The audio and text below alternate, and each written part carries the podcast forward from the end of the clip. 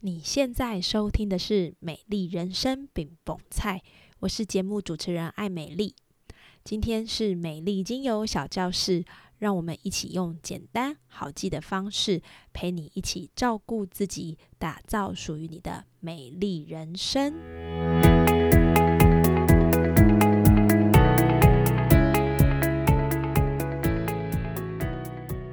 想拥有自己的专属香水，但却又害怕使用人工合成香精对身体造成的危害吗？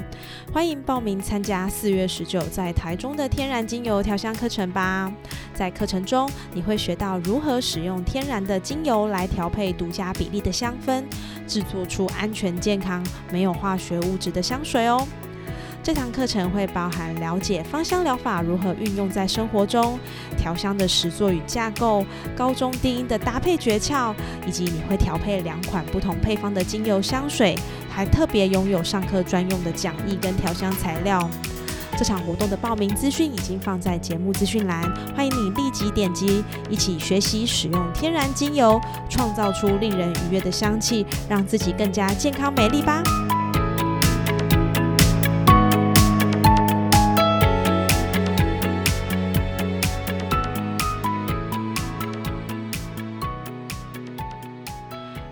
欢迎收听美丽精油小教室，我是节目主持人艾美丽。大部分的人呢，在购买精油，很多时候靠的是直觉，或是闻到这个气味的氛围与感受。其次，考量要不要带回家的原因，可能包含了价钱、品牌。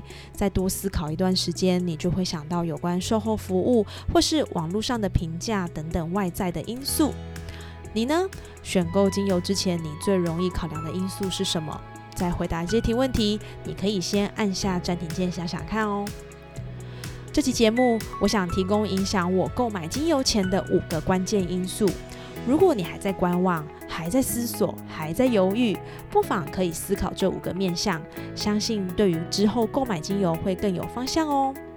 针对这集的节目，我也准备了文字整理的笔记。如果你喜欢用文字阅读，欢迎点选节目资讯栏索取。那我们就开始吧。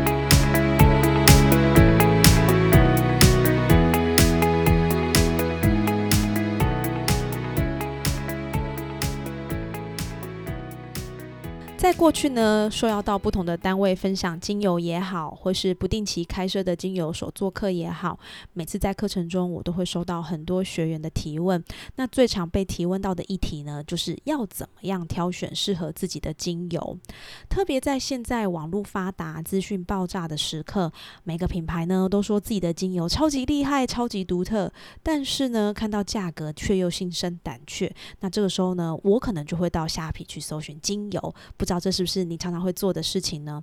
可是呢，到虾皮搜寻精油呢，跳出来的选项其实又有点恐怖，因为呢，它可能便宜到让人家怀疑人生，怎么价差这么大？那到底要怎么挑选才不会伤了荷包又伤了身体呢？像这样的问题呢，反复出现在过去的教学场合。嗯，网络上呢，确实能够找到一些零碎的分享，但是很多分享却又连接到各自品牌的广告跟推销文。所以，我想你一定听过很多各种厉害的品牌，但是却没有办法挑到最符合自己想要的。那或者是说，其实你在网络上已经浏览很久了，可是却始终没有办法进到结账页面。我想这个笔记应该能够提供一些概。念跟想法，帮助你在下一次的挑选当中能够更有头绪，然后呢，真正的踏上芳香疗法的旅途。那这边笔记的五大重点呢，分别就是精油的基本资料、影响价格的关键因素、哪个通路选购比较好。关于精油的认证以及精油的适用度，这五点呢，我会分别标记它的时间轴。你可以拉到你最好奇的层面收听，让每个疑惑点呢能够获得一些理清跟想法。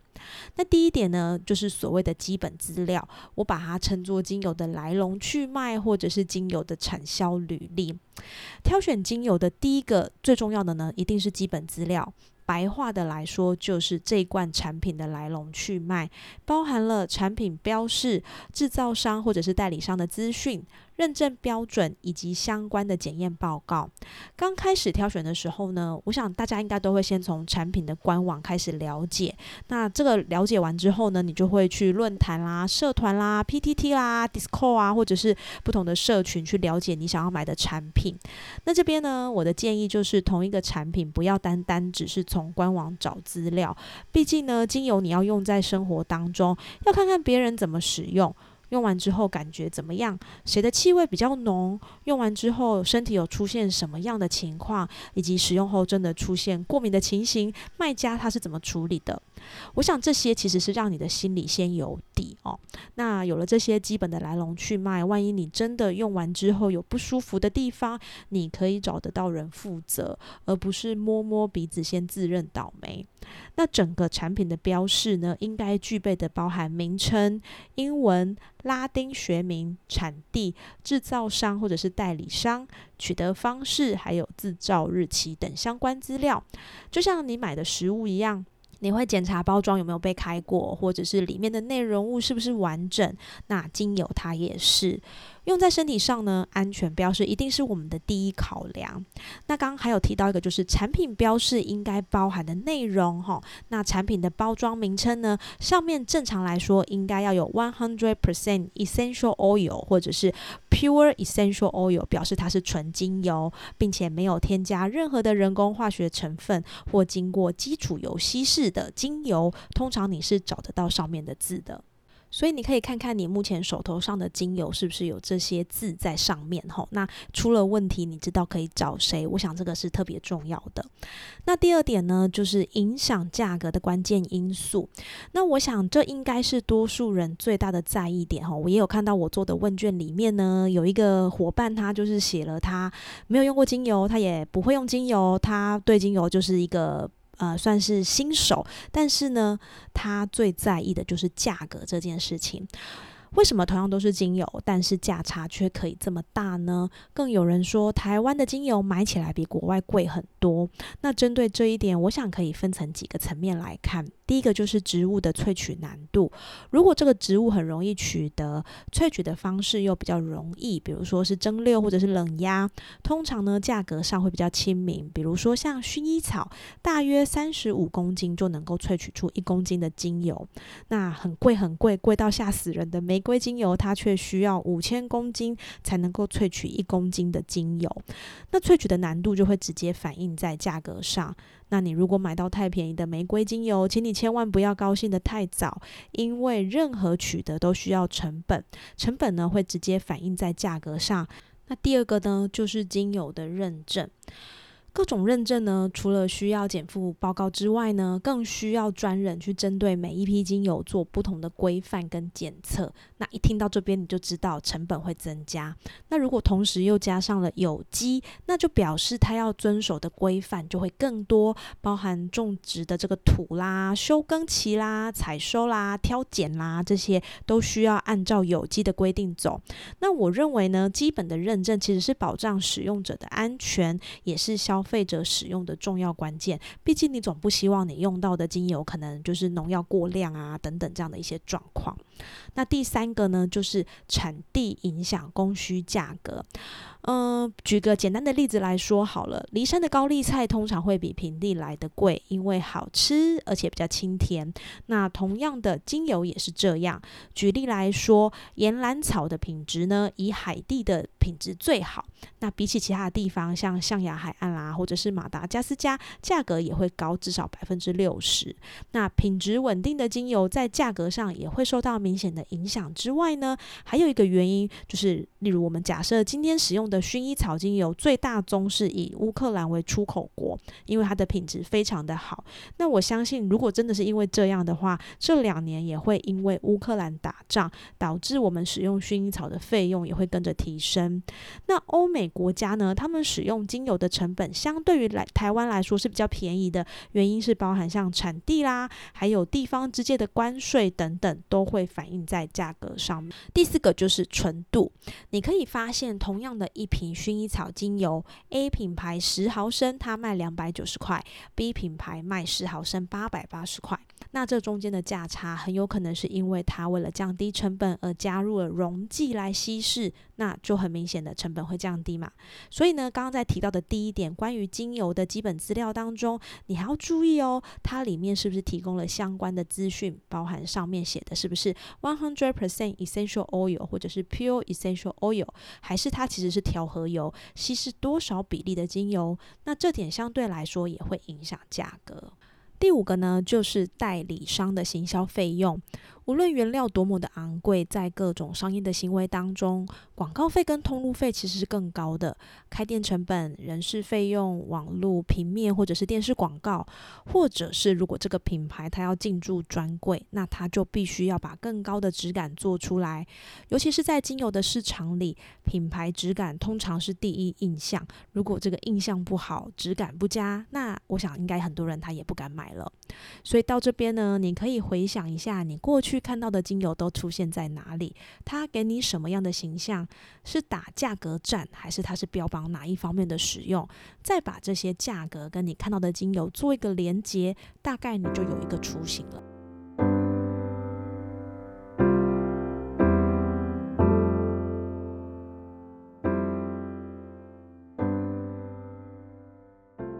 第三点。哪个通路选购的精油品质比较好呢？关于通路，我想市面上有太多太多太多太多你可以买精油的方法啦。网络、百货公司、书店，或者是不同的店面、直销商、SPA、按摩店，这些通路都是你的来源。但是，我想这件事回归到你购买精油的途径，应该是哪一个通路是你最自在、放松，而且你跟他购买的时候，你可以感受到信赖感，并且获得保障。这点我觉得会是最重要的，是跟直销商购买，还是开架式的店家买，或者是网络精油批发商购买呢？毕竟买卖之间的关系，我相信很多都是建立在信任感上。你相信这个产品，并且用了很有感，有问题呢，它能够适当的提供解答跟帮助，并且让这些帮助成为你的精油资料库，我想它就是一个可以考虑购买的通路。第四点呢，就是精油的使用认证。目前在国际市场上最知名的验证机构是 EcoCert 欧盟有机验证。这个机构呢，在国际市场是具备高度公信力。如果通过 EcoCert 的验证呢，相对来说这个产品的竞争力也会比较高，而且表示它有被验证过。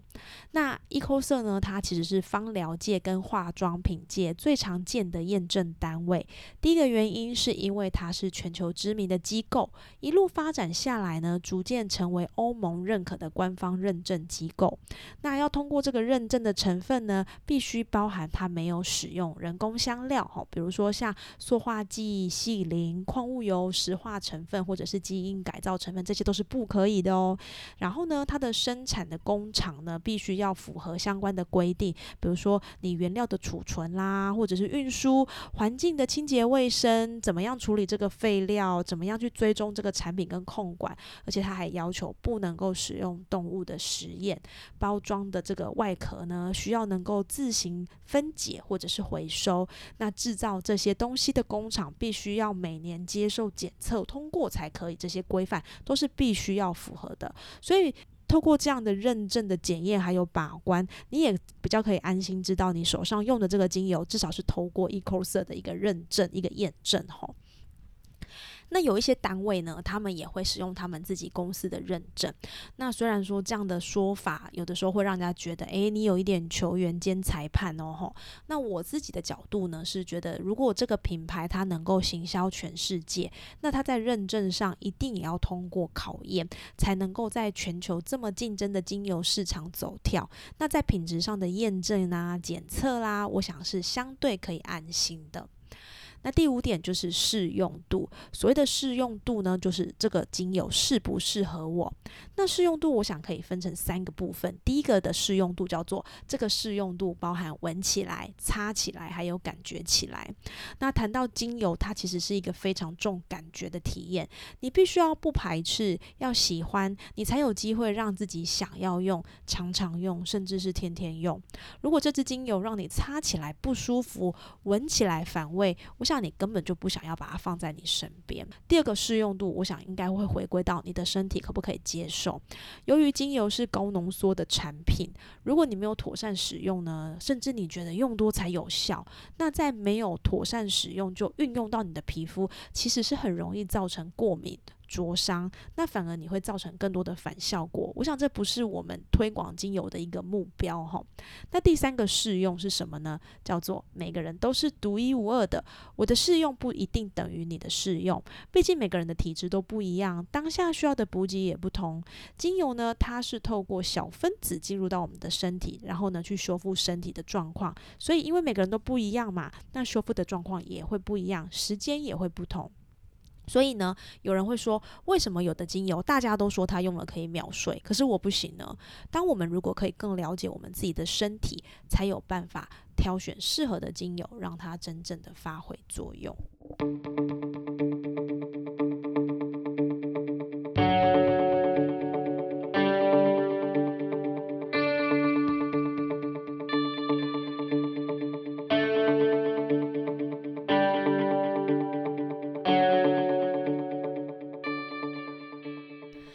边呢，我们来帮大家做一下今天节目的总结。